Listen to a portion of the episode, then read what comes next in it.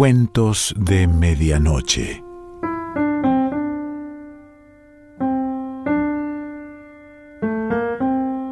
El cuento de hoy se titula El cofre volador y pertenece a Hans Christian Andersen.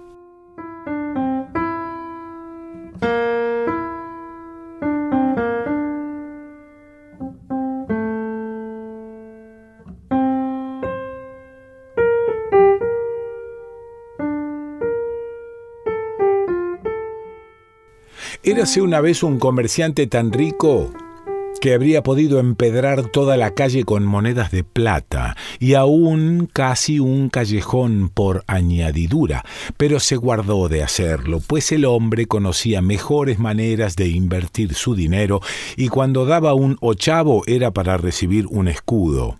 Fue un mercader muy listo y luego murió. Su hijo heredó todos sus caudales y vivía alegremente. Todas las noches iba al baile de máscaras, hacía cometas con billetes de banco, arrojaba al agua panecillos untados con mantequilla y lastrados con monedas de oro en vez de piedras. No es extraño, pues, que pronto se terminase el dinero. Al fin, a nuestro mozo no le quedaron más de cuatro perras gordas y por todo vestido unas zapatillas y una vieja bata de noche. Sus amigos lo abandonaron. No podían ya ir juntos por la calle, pero uno de ellos, que era un bonachón, le envió un viejo cofre con este aviso. Embala. El consejo era bueno, desde luego, pero como no tenía nada que embalar, se metió él en el baúl. Era un cofre curioso. Echaba a volar en cuanto se le apretaba la cerradura. Y así lo hizo. En un santiamén, el muchacho se vio por los aires metido en el cofre, después de salir por la chimenea y remontó hasta las nubes, vuela que te vuela. Cada vez que el fondo del baúl crujía un poco, a nuestro hombre le entraba pánico. Si se desprendiesen las tablas, vaya salto, Dios nos ampare. De este modo llegó a tierra de turcos. Escondiendo el cofre en el bosque, entre hojarasca seca, se encaminó a la ciudad. No llamó la atención de nadie, pues todos los turcos vestían también bata y pantuflas. Se encontró con un ama que llevaba un niño. Oye, nodriza, le preguntó, ¿qué es aquel castillo tan grande junto a la ciudad con ventanas tan altas? Allí vive la hija del rey, respondió la mujer. Se le ha profetizado que quien se enamore de ella la hará desgraciada. Por eso no se deja que nadie se le acerque, si no es en presencia del rey y de la reina. Gracias, dijo el hijo del mercader, y volvió a su bosque, se metió en el cofre y levantó el vuelo, llegó al tejado del castillo y se introdujo por la ventana en las habitaciones de la princesa. Estaba ella durmiendo en un sofá. Era tan hermosa que el mozo no pudo reprimirse y le dio un beso. La princesa despertó asustada. Pero él le dijo que era el dios de los turcos, llegado por los aires, y esto la tranquilizó.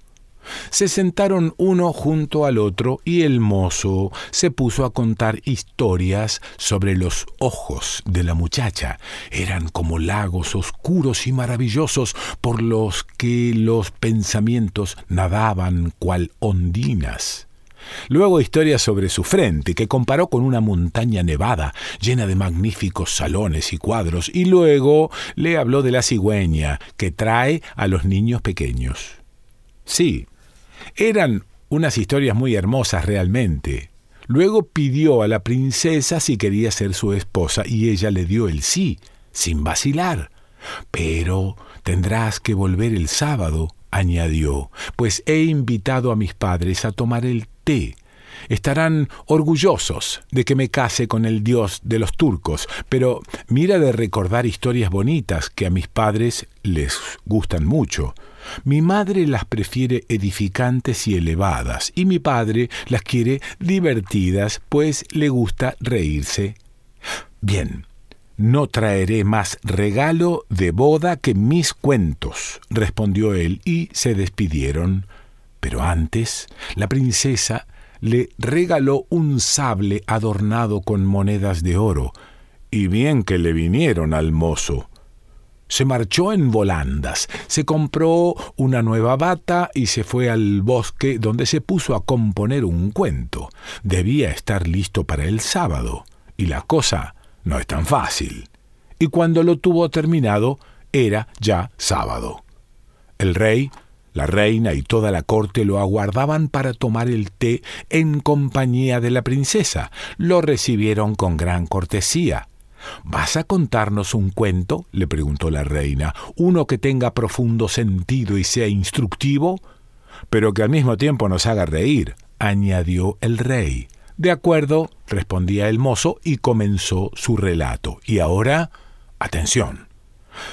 Érase una vez un haz de fósforos que estaban en extremo orgullosos de su alta estirpe, su árbol genealógico, es decir, el gran pino, del que todos eran una astillita. Había sido un añoso y corpulento árbol del bosque. Los fósforos se encontraban ahora entre un viejo encendedor de yesca y un puchero de hierro no menos viejo, al que hablaban de los tiempos de su infancia. Sí, cuando nos hallábamos en la rama verde, decían, estábamos realmente en una rama verde. Cada amanecer y cada atardecer teníamos té diamantino. Era el rocío. Durante todo el día nos daba el sol, cuando no estaba nublado, y los pajarillos nos contaban historias. Nos dábamos cuenta de que éramos ricos, pues los árboles de fronda solo van vestidos en verano. En cambio, nuestra familia lucía su verde ropaje lo mismo en verano que en invierno. Mas he aquí que se presentó el leñador, la gran revolución, y nuestra familia se dispersó. El tronco fue destinado a palo mayor de un barco de alto bordo, capaz de circunnavegar el mundo si se le antojaba. Las demás ramas pasaron a otros lugares y a nosotros nos ha sido asignada la misión de suministrar luz a la baja plebe. Por eso, a pesar de ser gente distinguida, hemos venido a parar a la cocina. Mi destino ha sido muy distinto, dijo el puchero a cuyo lado yacían los fósforos. Desde el instante en que vine al mundo, todo ha sido estregarme, ponerme al fuego y sacarme de él. Yo estoy por lo práctico y modestia aparte. Soy el número uno en la casa. Mi único placer consiste, terminado el servicio de mesa, en estarme en mi sitio limpio y bruñido, conversando sesudamente con mis compañeros. Pero si exceptúo el balde, que de vez en cuando baja al patio, puede decirse que vivimos completamente retirados. Nuestro único mensajero es el cesto de la compra, pero se exalta tanto cuando habla del gobierno y del pueblo. Hace unos días un viejo puchero de tierra se asustó tanto con lo que dijo que se cayó al suelo y se rompió en mil pedazos. Yo os digo que este cesto es un revolucionario, y si no, al tiempo. Hablas demasiado, intervino el encendedor de yesca, golpeando el pedernal, que soltó una chispa. ¿No podríamos echar una cana al aire esta noche? Sí, hablemos, dijeron los fósforos, y veamos quién es el más noble de todos nosotros. No, no me gusta hablar de mi persona, objetó la olla de barro. Organicemos una velada, yo empezaré contando la historia de mi vida y luego los demás harán lo mismo, así no se embrolla uno y resulta más divertido. En las playas del Báltico, donde las hayas que cubren el suelo de Dinamarca, buen principio exclamaron los platos. Sin duda, esta historia nos gustará. Pasé mi juventud en el seno de una familia muy reposada. Se limpiaban los muebles, se restregaban los suelos y cada quince días colgaban cortinas nuevas. Qué bien se explica, dijo la escoba de Crin. Se diría que habla un ama de casa. Hay un no sé qué de limpio y refinado en sus palabras. Exactamente lo que yo pensaba, asintió el balde dando un saltito de contento que hizo resonar el suelo. La olla siguió contando y el fin resultó tan agradable como había sido el principio. Todos los platos castañetearon de regocijo y la escoba sacó del bote unas hojas de perejil y con ellas coronó a la olla a sabiendas de que los demás rabiarían. Si hoy le pongo yo una corona, mañana me pondrá ella otra a mí, pensó. Voy a bailar, exclamó la tenaza, y dicho y hecho, Dios nos ampare, y cómo levantaba la pierna. La vieja funda de la silla del rincón estalló al verlo. ¿Me vais a coronar también a mí? preguntó la tenaza, y así se hizo. Vaya gentuza, pensaban los fósforos. Le tocaba entonces el turno de cantar a la tetera, pero se excusó, alegando que estaba resfriada. Solo podía cantar cuando se hallaba al fuego, pero todo aquello eran remilgos. No quería hacerlo más que en la mesa con las señorías. Había en la ventana una vieja pluma, con la que solía escribir la sirvienta. Nada de notable podía observarse en ella, aparte que la sumergían demasiado en el tintero, pero ella se sentía orgullosa del hecho. Si la tetera se niega a cantar, que no cante, dijo. Ahí fuera hay un ruiseñor enjaulado que sabe hacerlo.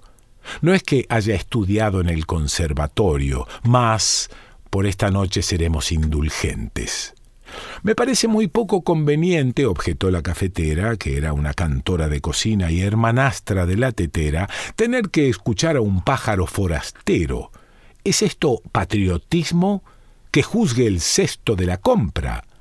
Francamente me han desilusionado, dijo el cesto. Vaya manera estúpida de pasar una velada. En lugar de ir cada cual por su lado, ¿no sería mucho mejor hacer las cosas con orden? Cada uno ocuparía su sitio y yo dirigiría el juego. Otra cosa sería. Sí, vamos a armar un escándalo, exclamaron todos. En esto se abrió la puerta y entró la criada. Todos se quedaron quietos, nadie se movió, pero ni un puchero dudaba de sus habilidades y de su distinción. Si hubiésemos querido, pensaba cada uno, qué velada más deliciosa habríamos pasado. La sirvienta buscó los fósforos y encendió fuego. Cómo chisporroteaban y qué llamas echaban.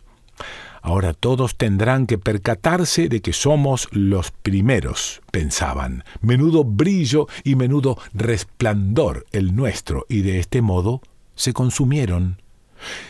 Qué cuento tan bonito, dijo la reina. Me parece encontrarme en la cocina entre los fósforos.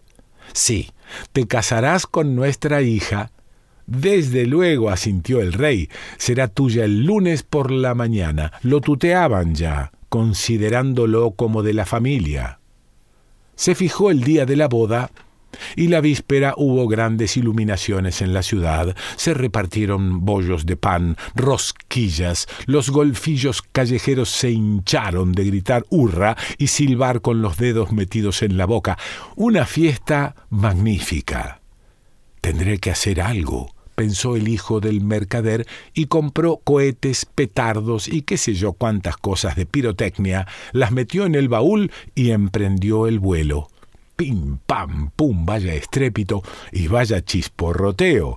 Los turcos, al verlo, pegaban unos saltos tales que las babuchas les llegaban a las orejas. Nunca habían contemplado una traca como aquella. Ahora sí que estaban convencidos de que era el propio Dios de los turcos el que iba a casarse con la hija del rey, no bien llegó nuestro mozo al bosque con su baúl, se dijo Me llegaré a la ciudad a observar el efecto causado. Era una curiosidad muy natural. ¿Qué cosas contaba la gente? Cada una de las personas a quienes preguntó había presenciado el espectáculo de una manera distinta, pero todos coincidieron en calificarlo de hermoso. Yo vi al propio dios de los turcos, afirmó uno. Sus ojos eran como rutilantes estrellas y la barba parecía agua espumeante. Volaba envuelto en un manto de fuego, dijo otro. Por los pliegues asomaban unos angelitos preciosos. Sí, escuchó cosas muy agradables y al día siguiente era la boda. Regresó al bosque para instalarse en su cofre, pero ¿dónde estaba el cofre? El caso es que se había incendiado. Una chispa de un cohete había prendido fuego en el forro y reducido el baúl a cenizas. Y el hijo del mercader ya no podía volar ni volver al palacio de su prometida. Ella se pasó todo el día en el tejado, aguardándolo, y sigue aún esperando mientras él recorre el mundo contando cuentos, aunque ninguno tan regocijante como el de los fósforos. Hans Christian Andersen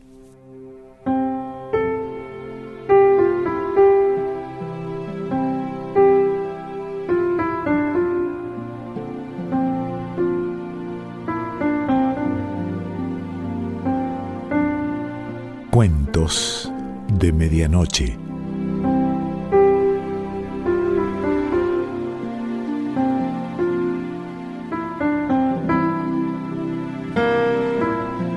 Selección Pancho Mondino. Idea y lectura Quique Pessoa.